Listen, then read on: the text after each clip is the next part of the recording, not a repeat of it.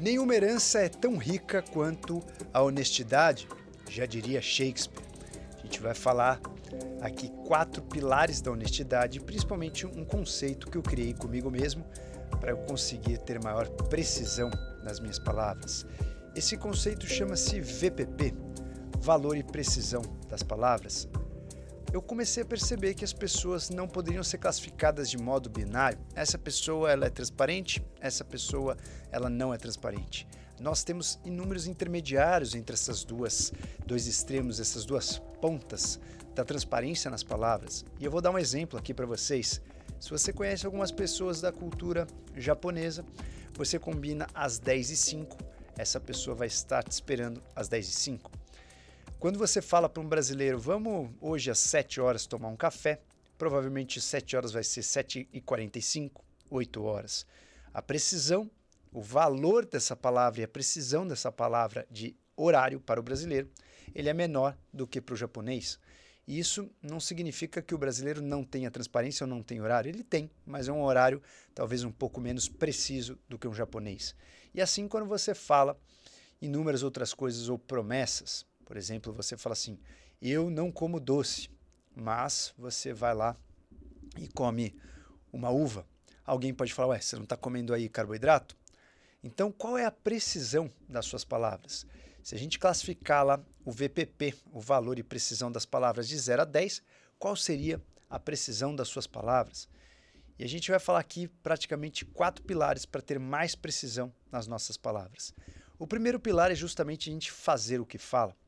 Quanto mais próximo da nossa fala for a nossa ação, maior valor vai ter a nossa, a nossa fala. Por exemplo, o exemplo do horário.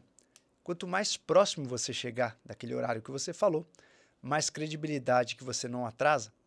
Quanto mais você fizer o que você fala, eu vou ficar agora 15 dias sem tomar café. E aí a pessoa no dia seguinte vê você tomando café. A pessoa no, na, na próxima aposta ou promessa talvez não acredite. Então, quanto mais você faz o que fala, mais valor tem a sua palavra, mais as pessoas vão respeitar a sua palavra no sentido de é, acreditar nela. Então, nós podemos construir o nosso VPP de inúmeras formas. A primeira delas é fazendo justamente a ação estar alinhada com a fala, o que não é uma coisa tão simples, parece simples, mas não é. O segundo ponto é você ter valores essenciais né? você ter os seus próprios valores, você acreditar em coisas que você é, escreve, os seus valores, sejam religiosos, sejam morais, mas você desenvolver os seus valores é muito importante para que você siga uma linha de raciocínio onde você está sempre relembrando. E um estudo bem interessante, a gente percebeu que quanto mais as pessoas relembram esses valores, mais esses valores são colocados em prática. Então, se você tem uma precisão de quais são os seus valores essenciais, mais fácil você vai cumprir o seu VPP. Mais precisão você vai ter na sua fala, mais valor você vai ter na sua fala, porque você tem clareza desses valores dentro de você. Então, o segundo pilar é você ter esses valores essencialmente dentro de você. Isso é muito importante para que a gente consiga também comunicar com clareza.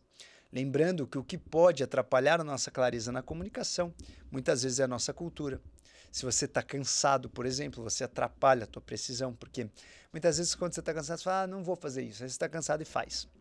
Ou você se compromete quando você está cansado a uma coisa que você sabe que você mal se importava e que você não vai cumprir.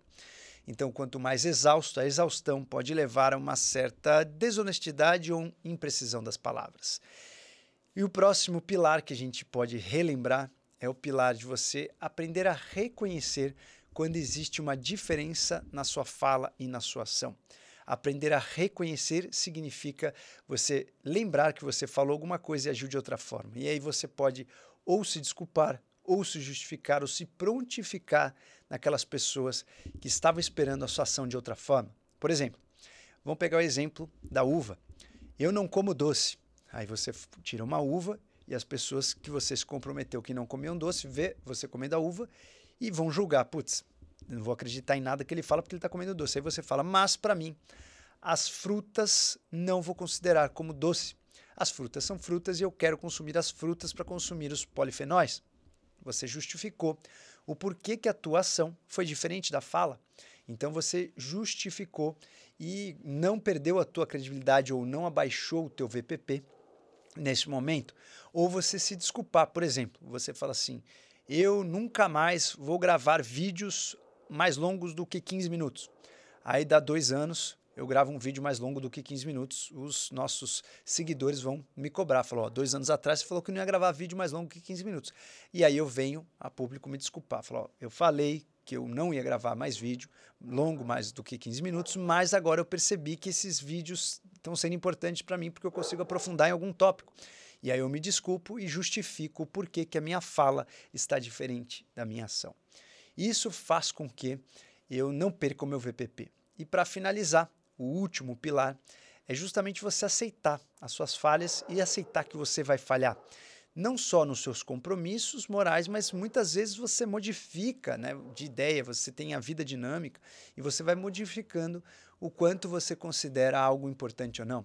Então, nossa vida é dinâmica e você é, está fadado a evoluir, está fadado a mudar, você está apto a mudar. Então, aceitar que você falhou em alguma coisa e de repente, ou você precisa voltar e corrigir aquilo para não falhar mais, ou você mudou algo, alguma percepção sobre algo. Então, aceitar as próprias falhas também faz parte de manter sempre uma credibilidade com o seu VPP.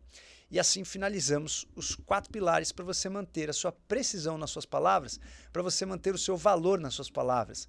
Agora você pode pensar a sua redondez na sua volta, qual é o VPP de 0 a 10 das pessoas que você conhece? Qual é o seu VPP? Quando você fala alguma coisa para alguém, o quanto as pessoas realmente acreditam que você vai fazer isso? O quanto é o VPP do teu irmão, da tua mãe, do teu pai? Quanto é o VPP do seu melhor amigo, e você pode classificar as pessoas conforme o VPP, e aí você se estressa mais ou menos. Tem pessoas, por exemplo, que têm precisão nas palavras que elas aumentam tudo, a famosa história de pescador. Né? E fala, nossa, pesquei um peixe desse tamanho. E aí você vê o peixe, na verdade, era o tamanho do, do dedo aqui, né? E ele fala, pesquei um peixe desse tamanho. Então, a famosa história de pescador, ela é um bom exemplo de que um pescador, muitas vezes, quando conta suas lendas, ele não tem o VPP tão alto. O VPP podia ser de 0 a 10, 3. Né? Tudo que ele conta tem uma certa distorção, um certo aumento.